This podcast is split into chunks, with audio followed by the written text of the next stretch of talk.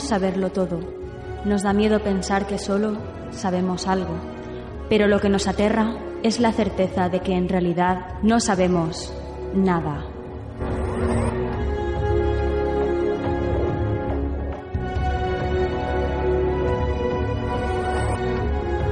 Sígueme por los canales que atraviesan la oscuridad. Remaremos sin descanso. Iluminaremos juntos los caminos de la noche, abriéndonos paso por el canal del misterio.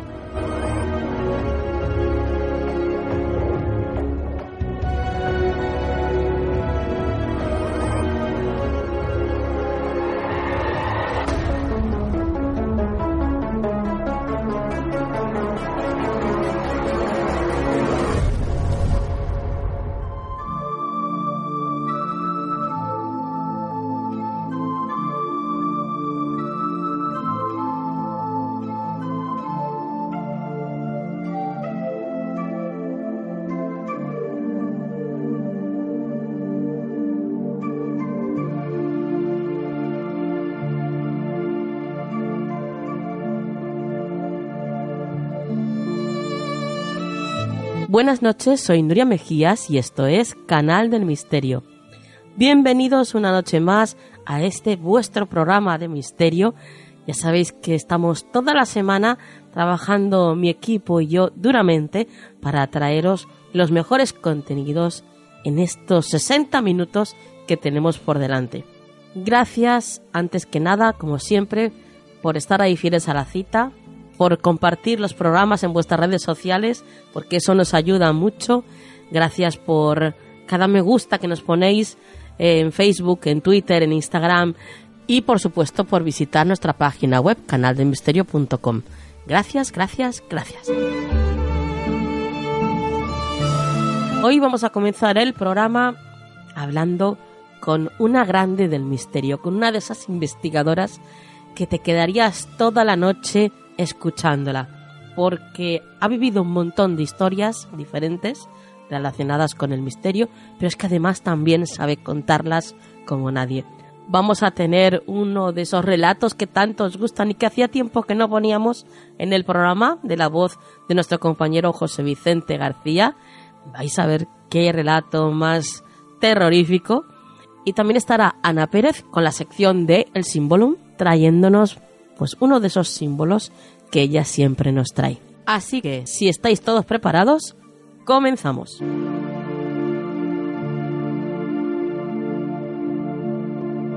¿Quieres ponerte en contacto con nosotros? Nuestro email, tu rincón del misterio, arroba gmail.com.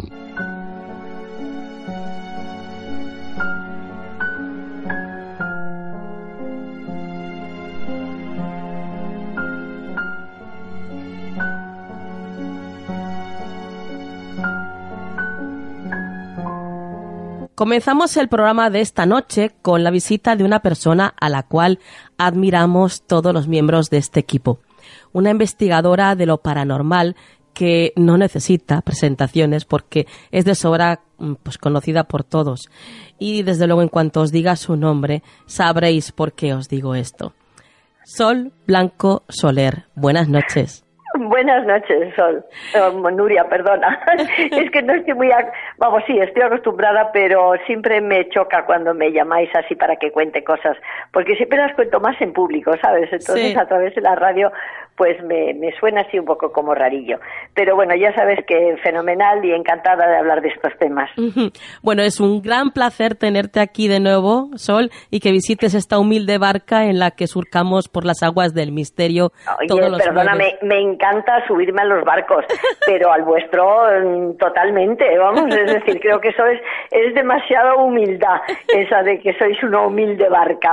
Eh, creo que, que todas las barcas que, que surcan el mar eh, tienen su protagonismo y su importancia. Bueno, bueno, ahí estamos, siguiendo, siguiendo la luz de ese faro que a todos nos guía.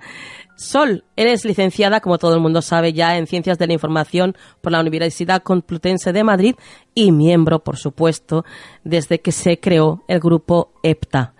Eh, por supuesto. Esta noche, además, estás aquí con nosotros, pues para contarnos unas historias de lo más entrañable, ¿no?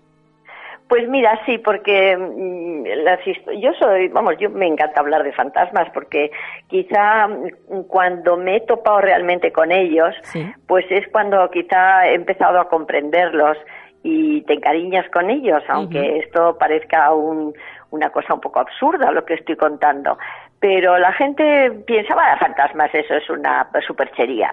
No, no, los fantasmas existen. Eh, es decir, ni todo, todo lo que somos capaces de ver son fantasmas, porque hay muchos tipos de, alucinaciones, de, en fin, de experiencias personales que no tienen nada que ver, porque para, para la parapsicología el fantasma es el personaje que viene del más allá, que normalmente eh, tú le conoces y él te conoce a él. Pero en el caso de estas investigaciones, cuando llegamos a un lugar, por supuesto que nosotros no conocemos a esa entidad que está allí.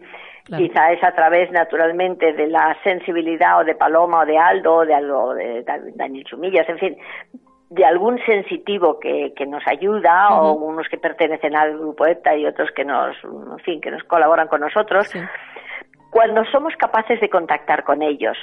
Porque naturalmente que existe el fantasma que se te presenta delante y, que te habla, ¿eh? ¿eh? y que pueden ser tan perfectos como un ser humano vivo.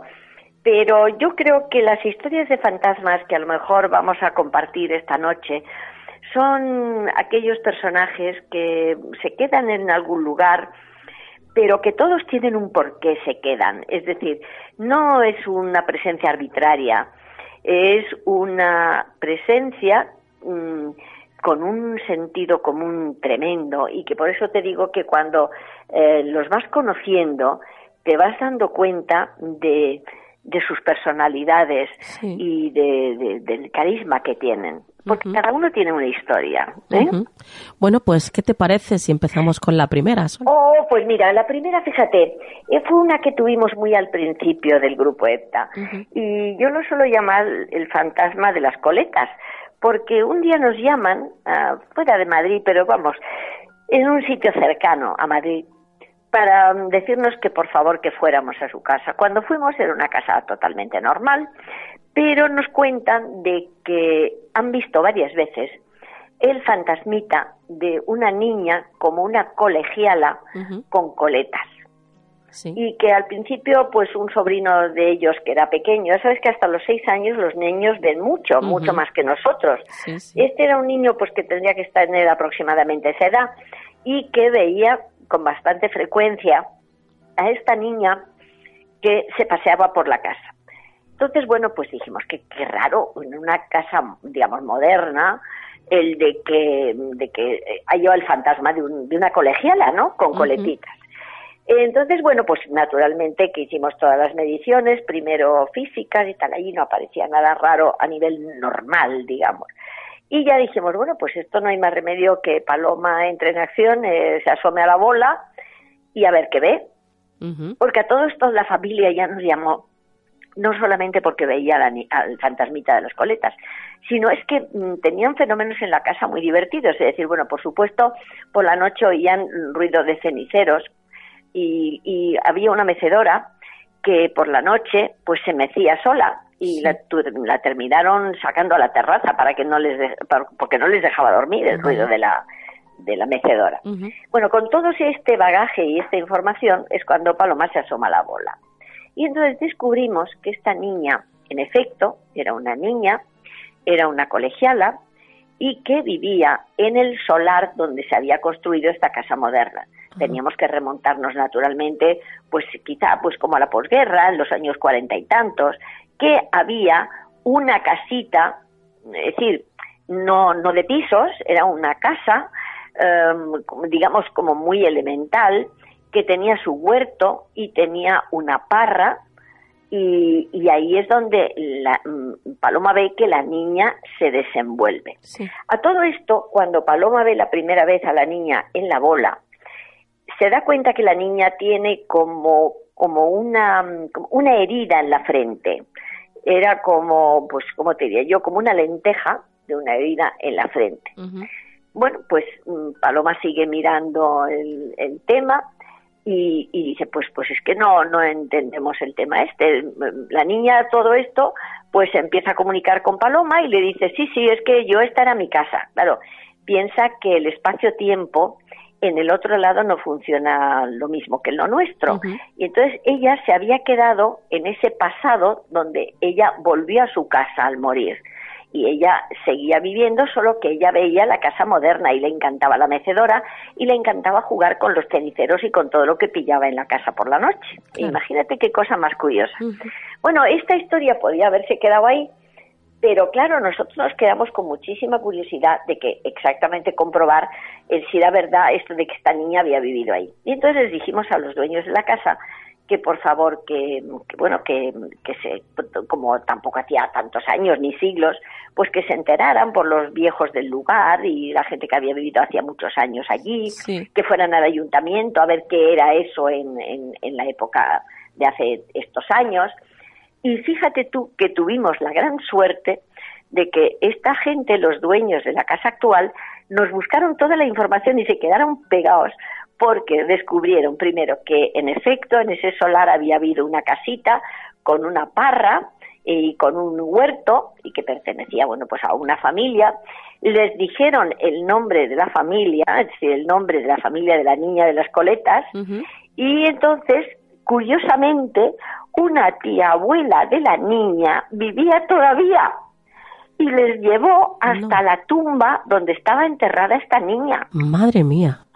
Pero lo curioso y lo más gordo fue que cuando le hablaron de esta niña, dice, ay, sí, pobrecita, se murió de una picadura de avispa en la frente. Claro, nosotros nos quedamos pegados porque era lo que Paloma había visto en la bola, ¿sabes? la herida en la frente.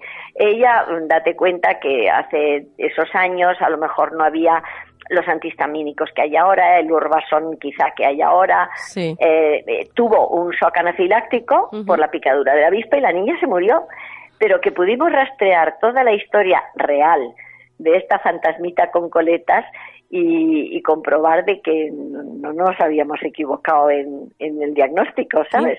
Así que fíjate tú que es un, es un caso curioso, pero bueno, es el caso de la, de la colegiala con coletas, ¿eh? que todavía se mecía en la mecedora de la familia actual.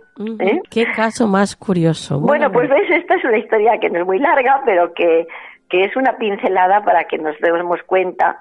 Mm, yo, yo te voy a contar otra.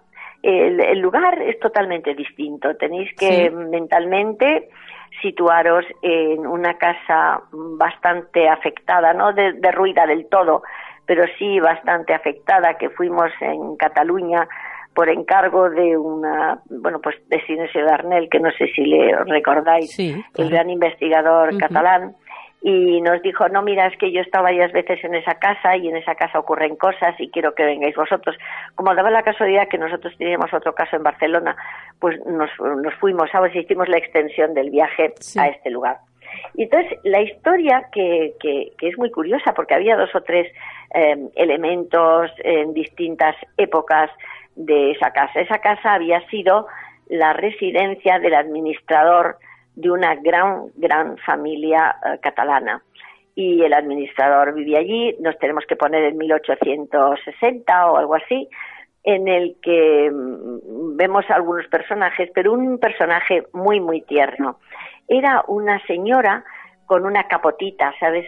Te imaginas la época romántica, el, la raya en medio, el bandó, la capotita, la, la capa, ¿sabes? Como la esclavina. Sí. Y bueno, pues Paloma enseguida ve que esta pobre mujer pues estaba mm, de una habitación a otra, muy intranquila por, por la casa. Había otros personajes, pero más sedentarios. Pero había esta que es la, la de llena de ternura, que, que Paloma le dice, pero bueno, ¿qué haces aquí?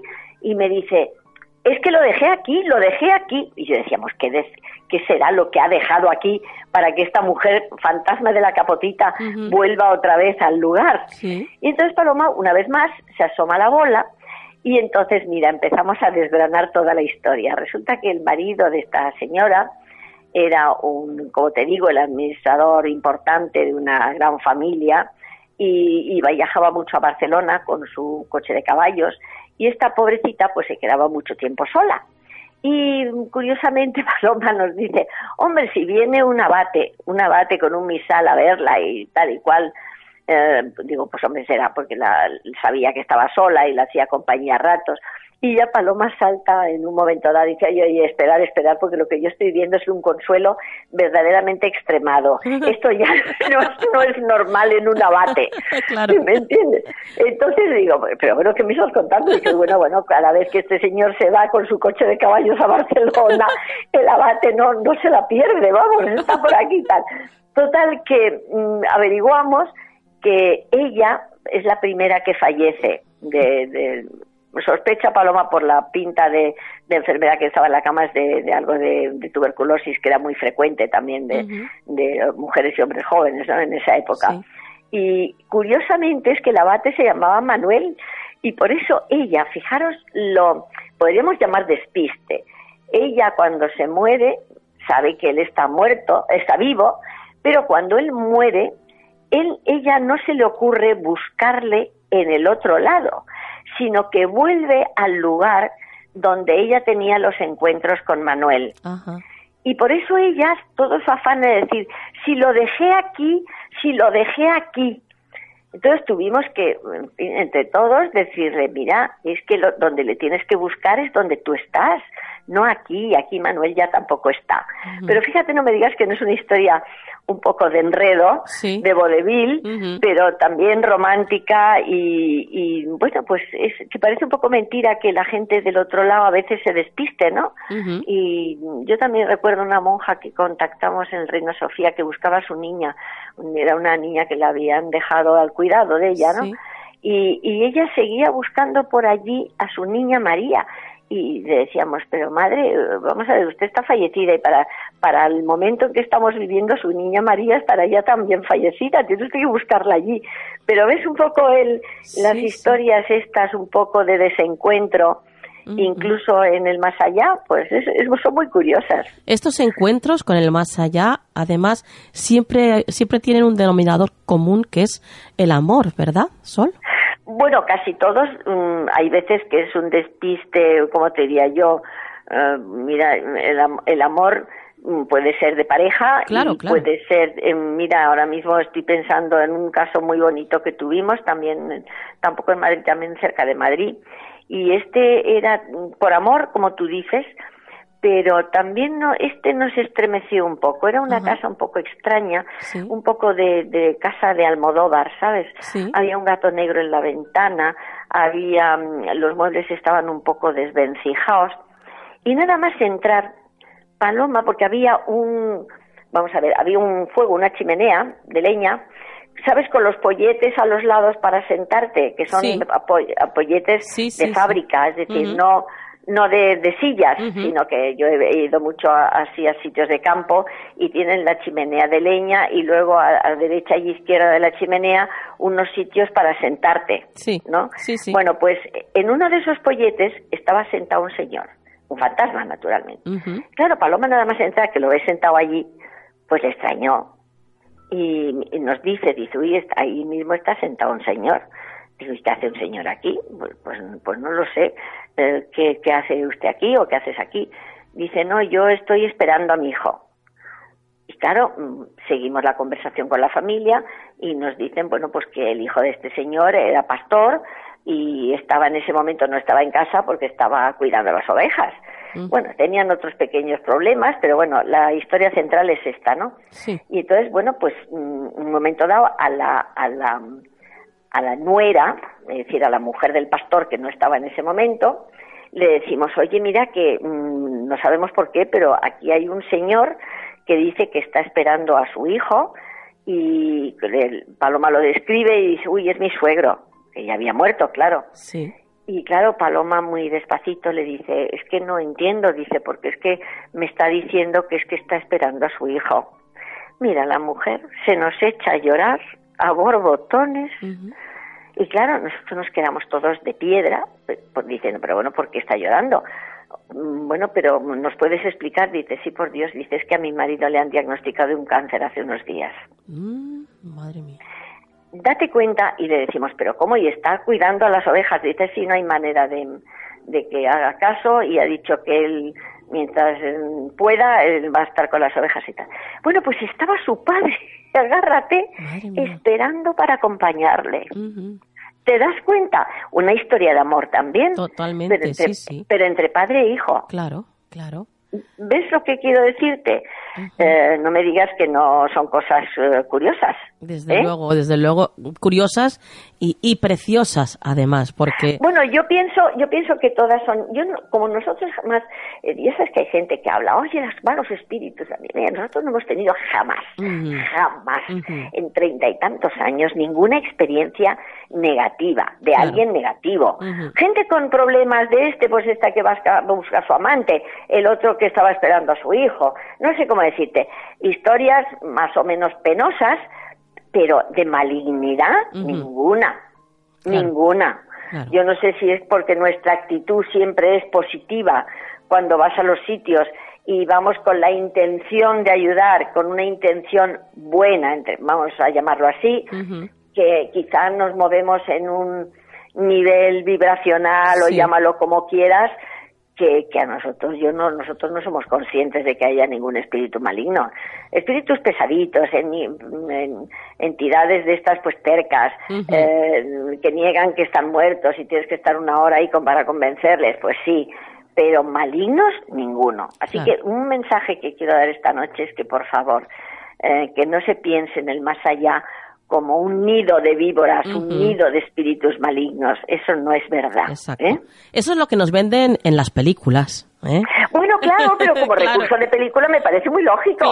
pero que la gente se lo crea eso, porque es que no solamente se lo cree, es que eso queda en su inconsciente, sí, Y mm. cuando hablan contigo de, de, gente, es que tal, es que claro, eh, se mueven los objetos, es que debe de tener una cantidad de espíritus malignos. Hemos ido, ¿eh? A casas donde la gente les había destrozado diciéndoles que tenían estos espíritus malignos y lo que tenían es un estado de estrés y de ansiedad que producían ellos mismos un poltergeist. ¿Sabes lo que digo? Pero los muertos además nunca producen movimiento de objetos ni cosas de esas. Van son mucho más Ah, como, no iba a decirte civilinos, pero sí eh, la presencia de entidades del otro lado es mucho más como suave, es más, no, no va por ahí, ¿sabes?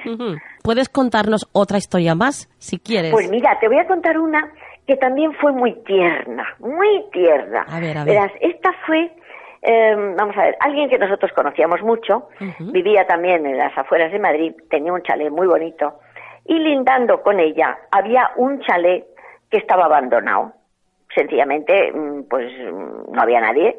Eh, era un, el clásico hotelito de estos, pues de la posguerra, de, que tiene un poco de jardín, que en este caso pues estaba, no estaba cuidado ni nada, porque claro, ya te digo que la casa estaba abandonada.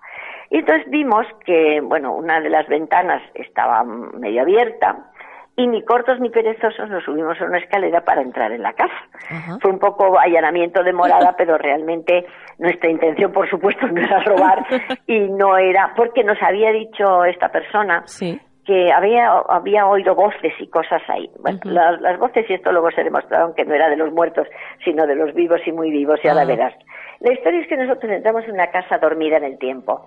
Era un hotelito de sierra, que se conoce que se utilizaba para fines de semana, con muchos muebles de mimbre, que abrías los armarios y todavía había las pegatinas de artistas de esos, pues tipo, pues no sé, Doris Day, gente de esta, pues de los años 50 o 60, ¿sabes? Eh, todo, todo tenía una pátina de polvo, un, piano que había tenía la pátina de polvo, un, una especie de cacerola que había en la cocina también estaba toda cubierta de polvo. Era, era como de los cuentos estos de hadas, ¿sabes? El entrar en esta casa. Lo curioso es que nada más entrar en la casa, que íbamos, pues fíjate, íbamos cuatro o cinco personas, pues mm, notamos algo raro en el ambiente y Paloma em, íbamos con otra persona que hacía además escritura automática. Y dice, pues espérate, yo me voy a poner a, a, hacer la escritura automática y tal.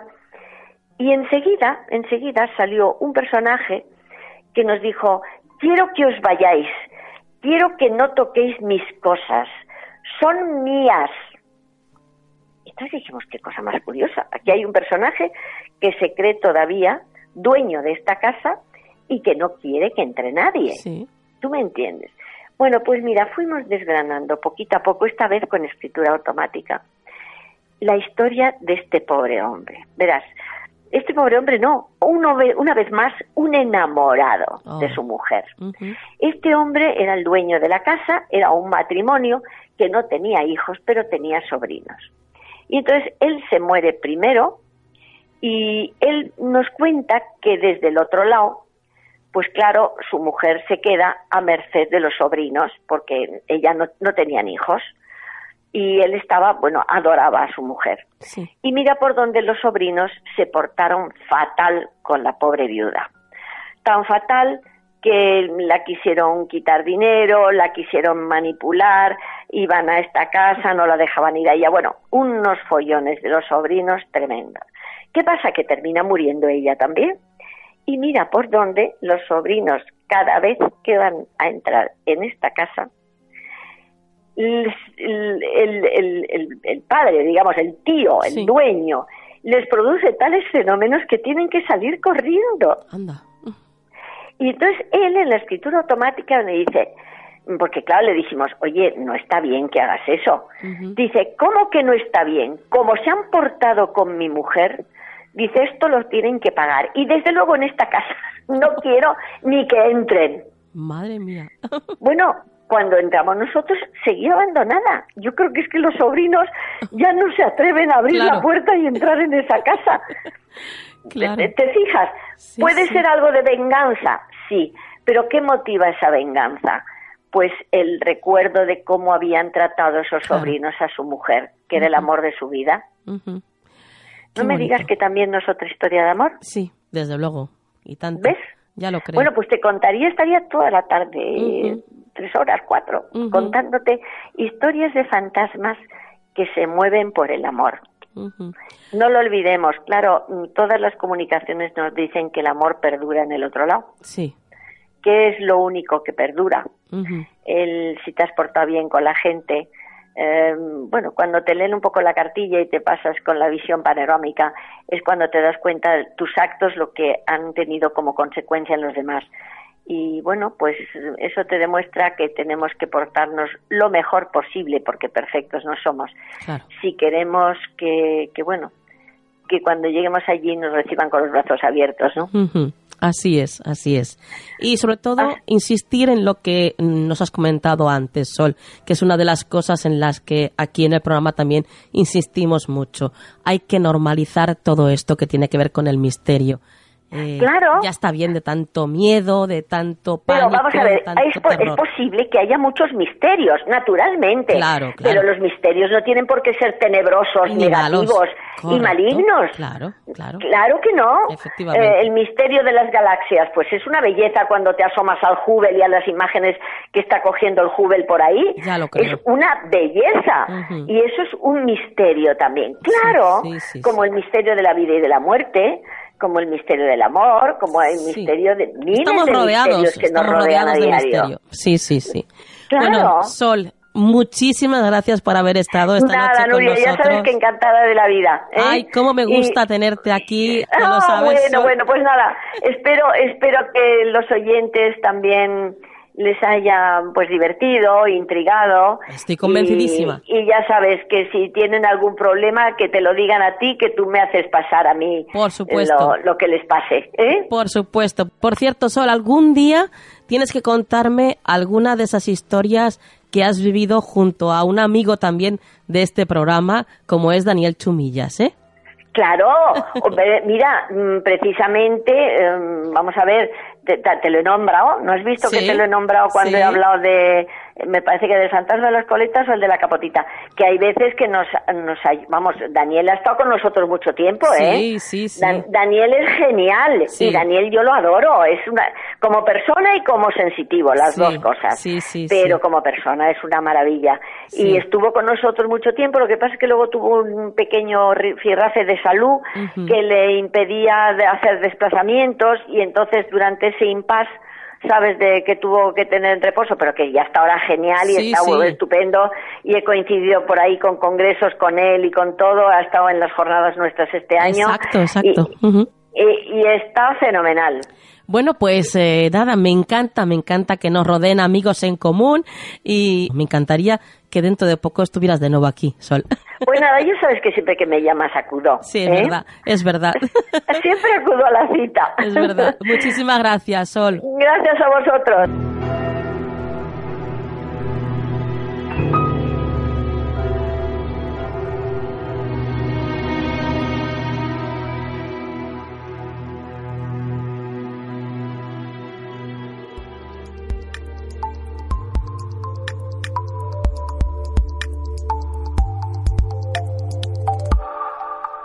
Actualidad en Canal del Misterio.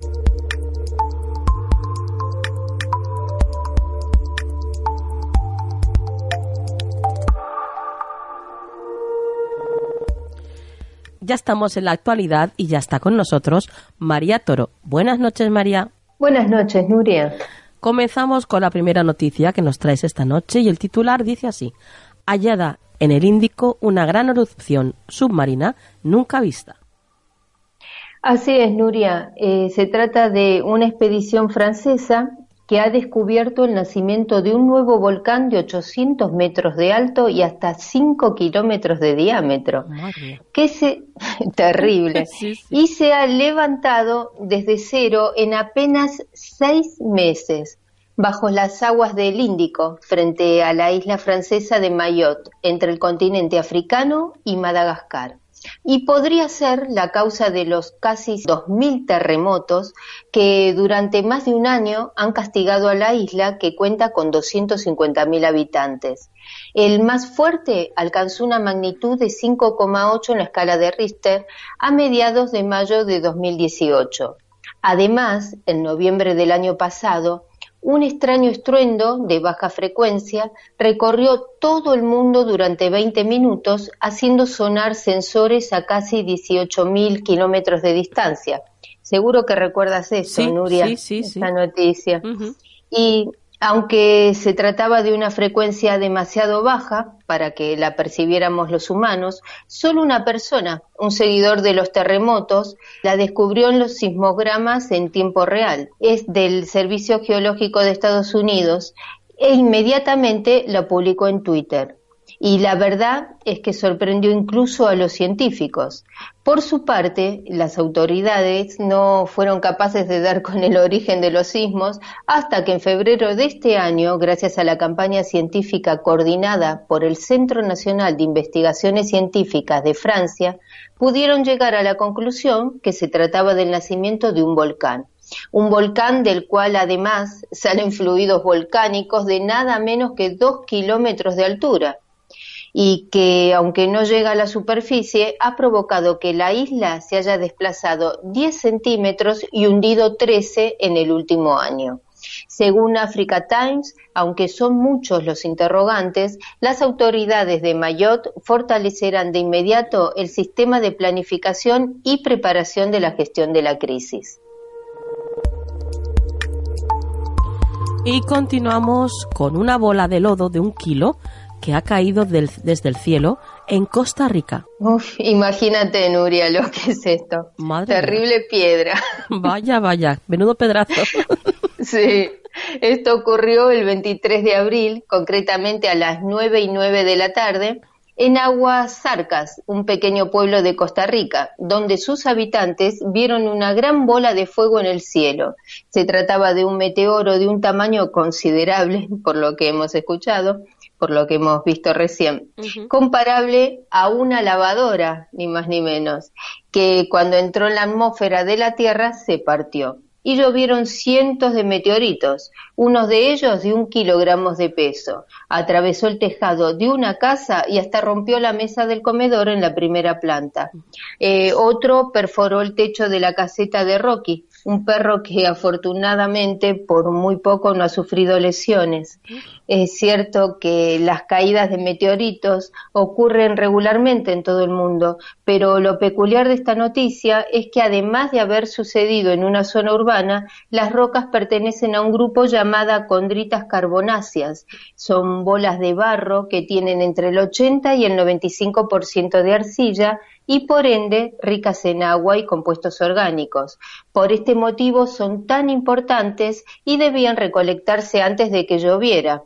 Por suerte no lo hizo en cinco días y los recolectores de meteoritos recabaron cerca de 25 kilogramos que serán luego aprobados, clasificados y nombrados por el Comité de Nomenclatura de la Sociedad Meteorítica, un equipo internacional de 12 científicos que aprueban todos los nuevos meteoritos clasificados. Esta aprobación es el primer paso y el más importante de un análisis científico en profundidad que pueda decirnos algo acerca de si este tipo de meteorito proporcionan los ingredientes para los orígenes de la vida en la Tierra.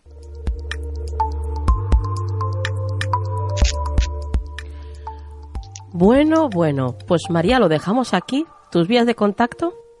Sí, os dejo mi Twitter que es arroba María. Compañera, hasta la próxima. Hasta la próxima, Nuria.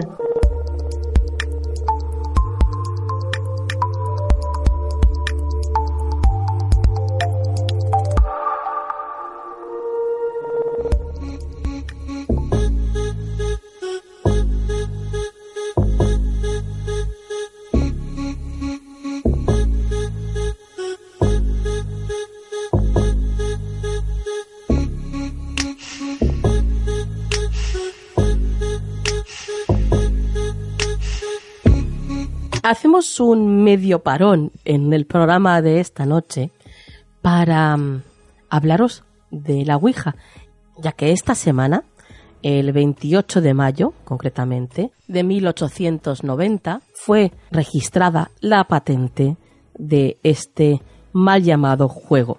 La Ouija es un tablero dotado de letras y números con el que supuestamente se puede entablar contacto con los difuntos, como todos sabéis en algunos países latinoamericanos también es conocido como el juego de la copa. Tiene un origen impreciso, eh, situado en la moda espiritista que inundaba Occidente hacia finales del siglo XIX y que dio lugar a esta patente registrada el 28 de mayo de 1890, declarando a Elijah J. Bond como su inventor y a William A. Mopin y Charles Kennard como titulares. No está claro si Bond o los titulares inventaron realmente algo o simplemente patentaron una de las muchas planchets o tablas parlantes para comunicarse con los espíritus que circulaban por Europa y América. En todo caso, Kennard crearía la empresa para la fabricación del tablero y comenzaría a vender los primeros ejemplares en 1890. Inventó asimismo el nombre Ouija, afirmando que era una palabra egipcia que significa buena suerte, lo cual no es cierto. Posteriormente, la patente fue vendida a William Full, antiguo empleado de Kennard, cuya compañía comercializó el juguete hasta que Parker Brothers adquirió los derechos en 1966. Fue Full quien afirmó que la palabra Ouija era una mezcla de los vocablos oui y ja, que significan sí en francés y alemán respectivamente. Según sus partidarios, la gente que la practica, la Ouija tiene como objetivo el contacto de las personas que participan en el tablero con supuestos espíritus e incluso con extraterrestres. Recuerdo un grupo muy famoso que había en Canarias liderado por Paco Padrón y que se dedicaban a esto precisamente, a contactar con extraterrestres a través de la Ouija, supuestamente. La verdad es que siempre ha tenido mucha controversia la Ouija. Eh, de hecho, en un experimento realizado por Larry Bayou, en el cual los participantes no veían las letras que señalaban, no se formó ni una palabra coherente en el tiempo que duró la prueba. Esto podría demostrar que los participantes son realmente quienes crean las palabras de forma inconsciente y por, tanto, necesitan ver el tablero. Y por tanto necesitan ver el tablero, aunque también está la opción, la posibilidad de que uno de los integrantes de la Ouija sea el que haga de medium y de una manera inconsciente le llegue el mensaje y por eso esa persona sí que tenga que ver las letras para poder formar una palabra coherente. Yo, como sabéis muchos de vosotros, eh, bueno, pues practico la Ouija desde hace pues más de 20 años y la verdad es que jamás he tenido mm, ninguna experiencia negativa con ella. Pero, eso sí, tengo que advertir que a todo aquel que quiera probarla, desde luego primero que lo haga con alguien que ya sepa manejar la Ouija y que sea gente que no lo haga, o sea, que no use la Ouija, gente muy impresionable. Porque ahí es cuando vienen realmente los problemas. Eh, la sugestión puede gastar pues malas pasadas a, a, la gente que esté practicando la Ouija en ese momento e incluso pues mm, dejarles afectarles en un futuro en sus vidas. Así que no voy a decir que no lo practiquéis porque ante todo respeto a la libertad de cada uno, pero eso sí, si queréis practicarlo primero que sea alguien que ya sepa, que ya la utilice, que ya la conozca y segundo, hay que ser inteligentes y si eres muy impresionable, abstenerse de hacerla. Y ahora ya continuamos de nuevo con el programa. Vamos a escuchar ya la maravillosa sintonía de la siguiente sección.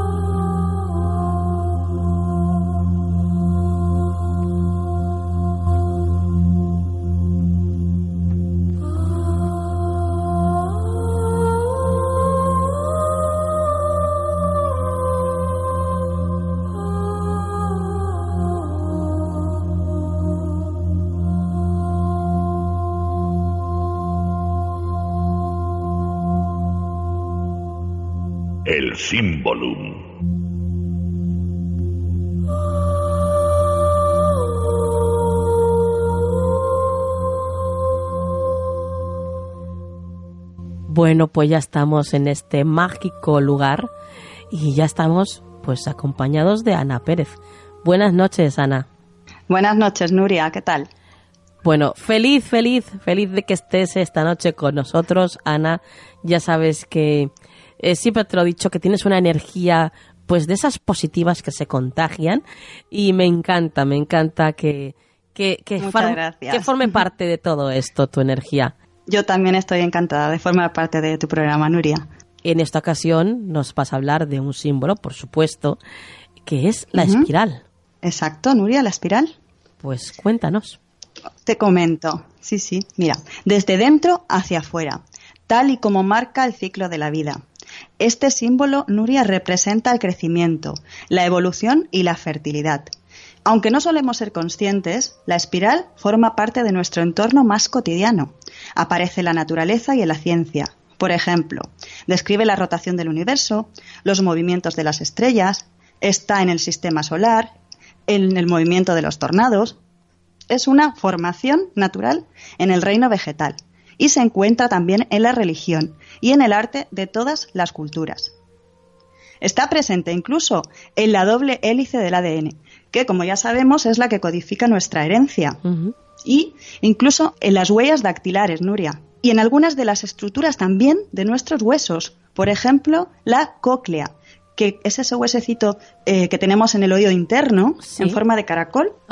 Bueno, pues es una de las espirales más perfectas, Nuria. Con esta información se puede decir que es continuidad, desarrollo, rotación creacional, es el inicio y es el fin, el nacimiento y la transformación.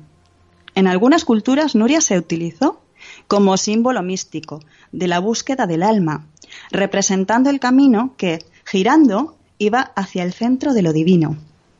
Ya el hombre prehistórico solía dibujar espirales en sus pinturas rupestres y muchos creían que representaba el ciclo de, de nacimiento, muerte y renacimiento.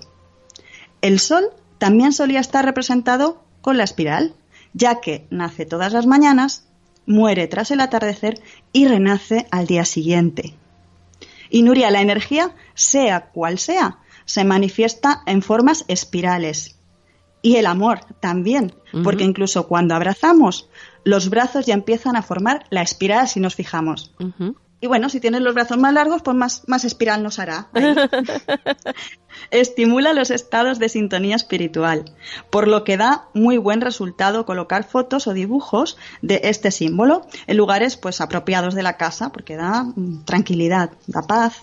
Sí. El conocimiento también es una aventura en espiral que carece, como sabemos, de finalización. Permanece siempre abierta y realiza círculos concéntricos permanentes, por lo que está relacionada con el círculo, con el cambio continuo y la evolución del universo. Es uno de los símbolos más universales de la humanidad. La antiquísima figura del yin y el yang es también una forma de espiral que carece de principio y de fin, donde todo se expande eh, y multiplica, dando origen a la dualidad. Es un arquetipo de nuestra psique más profunda y es el eje de la teoría del inconsciente colectivo del famoso psiquiatra suizo Carl Jung. Tenemos también, Nuri, algunos datos curiosos sobre, sobre este signo. Ajá. Por ejemplo, hay una técnica de hipnosis por espiral en la cual la persona se hipnotiza concentrándose en la observación de esta. Y bueno, en- en YouTube hay varios vídeos de este tema, Sí. que te quedas embelesado mirando la, la espiral. En el reino animal, también las aves, rapaces como pueden ser las águilas, utilizan el patrón de espiral, es curioso, para acechar a sus presas, ya que volar en espiral es la forma más eficiente de cazar. Vaya. Y para acabar, Nuria, me quedo con una frase de la antropóloga Ángeles Arrien que dice así. La espiral simboliza el proceso de crecimiento y evolución. Representa el proceso de volver al mismo punto una y otra vez, pero en un nivel diferente, de modo que todo se ve con una nueva luz. Pues qué bonita, qué bonita reflexión. La verdad que sí. Ujú. La verdad que sí. Ana, hay que ver todo lo que aprendemos contigo. Impresionante lo que sabemos ahora mismo, ya, gracias a ti, sobre la espiral. Y cada Porque vez, ya sabemos que está por todos lados. desde luego, desde luego. Y, y bien que has dado tú cuenta de ello, desde luego. Y, y bueno, pues nada, que esperamos que la próxima vez pues vengas con otro de estos símbolos que nos dejan boquiabiertos Claro. y que sea dentro de poquito, Ana. Pero antes de, antes de marcharte, danos tus vías de contacto. Claro, mira, en Twitter, arroba AnaPJ2000 o en mi Facebook me podéis encontrar como Ana Pérez. Compañera, hasta la próxima. Un placer, hasta la próxima, Nuria, un besito.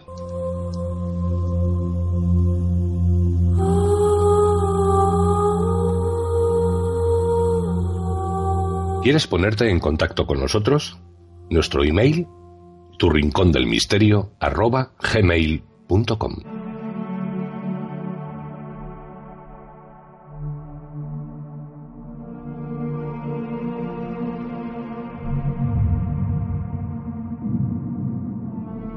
Relatos con José Vicente García.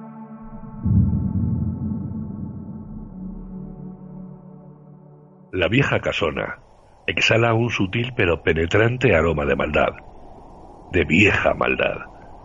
Siento como si tuviera vida propia y me desafiara a entrar en su interior donde la oscuridad reina, implacable y absoluta señora, escondiendo desconocidos horrores dispuestos a apoderarse de mí. El cielo está oscuro y encapotado, como si la misma luna, aterrada, hubiera ido a esconderse de las sombras que acechan tras la puerta que chirría y gime lastimera al vaivén de una brisa helada y burlona. Me encuentro en las escalinatas de la entrada. Ningún ruido humano se percibe desde ella, ni desde el espeso bosque cercano. El miedo me domina por completo y tiemblo sin poderlo evitar. Estoy a punto de salir corriendo, pero resisto con todas las fuerzas que soy capaz de reunir. Enciendo la linterna y doy un paso al frente. La brisa aumenta con furia y la puerta se abre con un estruendo. Me invita a adentrarme en ella y sumergirme en la aterradora oscuridad. Doy otro paso y un relámpago ruge iluminando por un segundo el interior. En tan fugaz espacio de tiempo, me parece distinguir una figura de pie frente a una chimenea en una lejana pared. La linterna es incapaz de mantener un haz de luz directo. Tiemblo demasiado. Nunca antes, como en este momento, me he sentido tan arrepentido de mi ateísmo. Trato de recitar los pocos fragmentos que recuerdo de oraciones que de niño me habían enseñado. Me obligo a no perder más tiempo y encomendándome al cielo me adentro en la vieja casona. Distingo habitaciones sin puertas sumidas en una total oscuridad hacia mi izquierda. Camino frente a ellas, sin atreverme siquiera a mirar dentro. He pasado la tercera y ahora escucho la risa de un bebé detrás de mí. Me doy la vuelta rápidamente. Nada. No pude haberlo imaginado. Fue demasiado nítida y real. Sigo caminando y llego ante la chimenea. Está cubierta de viejas cenizas que parecían resistir de alguna manera el paso del viento y la brisa. Me siento observado y asfixiado en la pesadez del ambiente que me rodea. Un estruendo fuerte me sobresalta, haciendo que mi corazón casi estalle. La pared interna de la chimenea ha caído por sí sola, levantando una nube de polvo. Dirijo la luz de la linterna hacia la abertura y me desvela unas escaleras que descienden perdiéndose en la oscuridad. Entonces lo escucho, el grito de mi hermana llamándome desde la profundidad. No, no puedo dar marcha atrás. Ya no la hay. Tengo que bajar. Nadie me creyó cuando dije lo que vi, que la niña se elevó en el aire desde su cuna y flotó hasta caer en brazos de una silueta oscura de mujer que flotaba desde la ventana. Tomó en sus brazos a mi hermana y se dirigió hasta acá. Era ella era la bruja. Escucho una canción de cuna y una cruel risotada a continuación. Es el momento. Me falta el aire y siento que algo me oprime el pecho. Sudo frío, lloro. No importa. Un olor a pudredumbre y muerte emana del agujero de las escaleras. Tengo demasiado miedo. Muchísimo más del que jamás creí que podía llegar a sentir. Aterrorizado como estoy, camino lentamente. Me detengo y vuelvo la cabeza. De pronto, tengo la certeza de que no volveré a salir vivo de esta negrura sin fondo. Me seco las lágrimas, reúno las pocas fuerzas que me quedan y aceptando mi irremediable destino. Empiezo a descender hacia las tinieblas.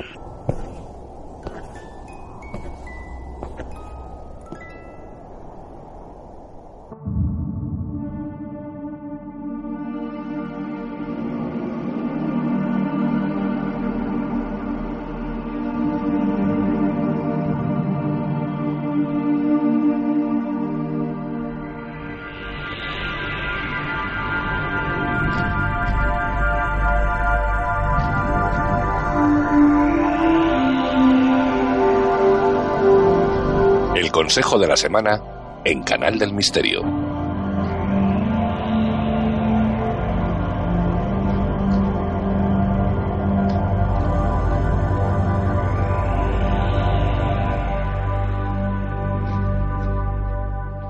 Bueno, pues ya estamos aquí, dispuestos ya a, hablar con Juan Perdomo y ver qué es lo que nos tienen que decir sus maravillosas cartas o sus fantásticas runas. Buenas noches, Juan.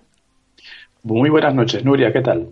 Pues encantadísima de escucharte, ya sabes que para mí siempre es una alegría el, escucharte y el tenerte aquí en el programa. Para mí también es un placer inmenso porque me lo paso muy bien haciendo esto, porque lo hago con amigos a los que quiero mucho y porque además me llevo yo gratis por la cara un consejo para la semana que, que te creerás tú que no me lo aplico yo también. Así, ah, by the face, ¿eh? Hombre, ¿cómo te lo diría? lo que hay. Ay, ay, ay, qué listos que... somos, Juan. Oh, sí, sí, los misteriosos solemos, solemos ser gente inteligente, ¿eh? Es verdad, es verdad. No por nada, no, no por, por barrer para casa, pero sí, ¿eh? Doy fe. Todavía no me controlo yo con ninguno tonto. bueno, Juan, eh, después de este baño de autoestima... que no peloteo. No, no, no, no, que va. ¿Qué nos toca hoy? ¿Runas, cartas?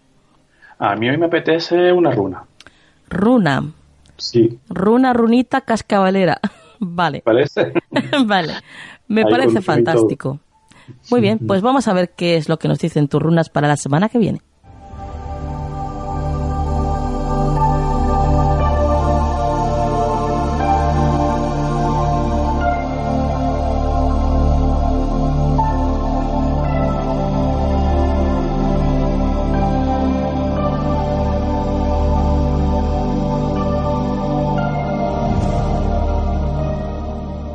Dinos, Juan.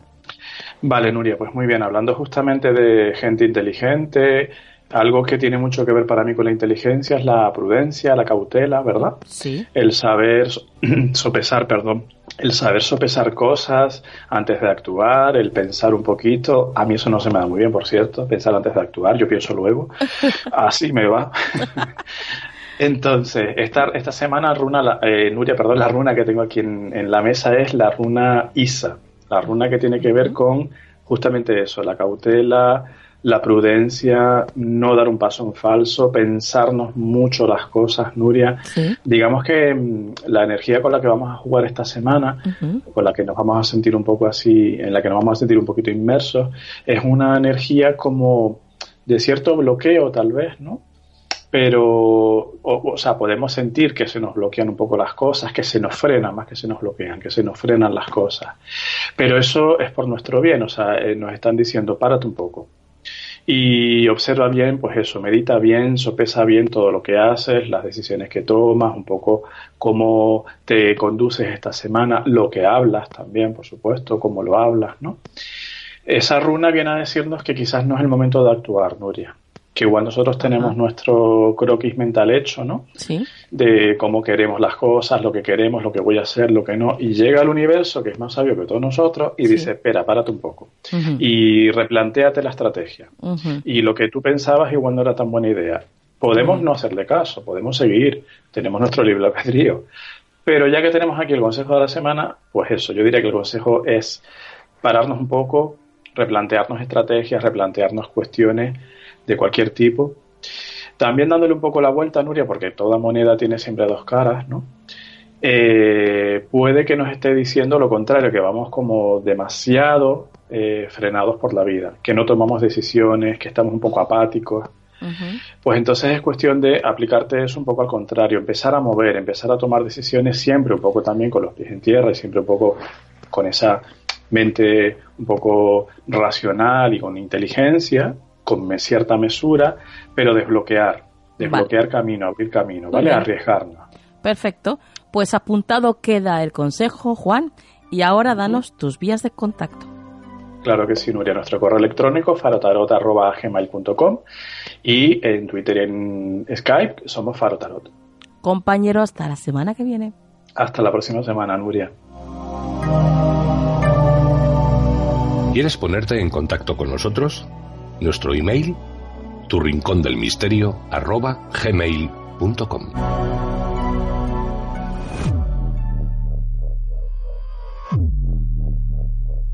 Llegamos al final del programa de esta noche, deseando como siempre que lo hayáis pasado bien, que hayáis aprendido y que os queden ganas para volver a escucharnos la semana que viene, por supuesto. Ya sabéis, todos los jueves tenéis una cita aquí en la 97.7 FM de Valencia. Y por supuesto, si estáis en cualquier otra parte de España o del mundo, nos puedes escuchar desde misteriofm.com. Ahora vamos a por la frase de la semana. Entre más agradecido seas, más cosas que agradecer te llegarán.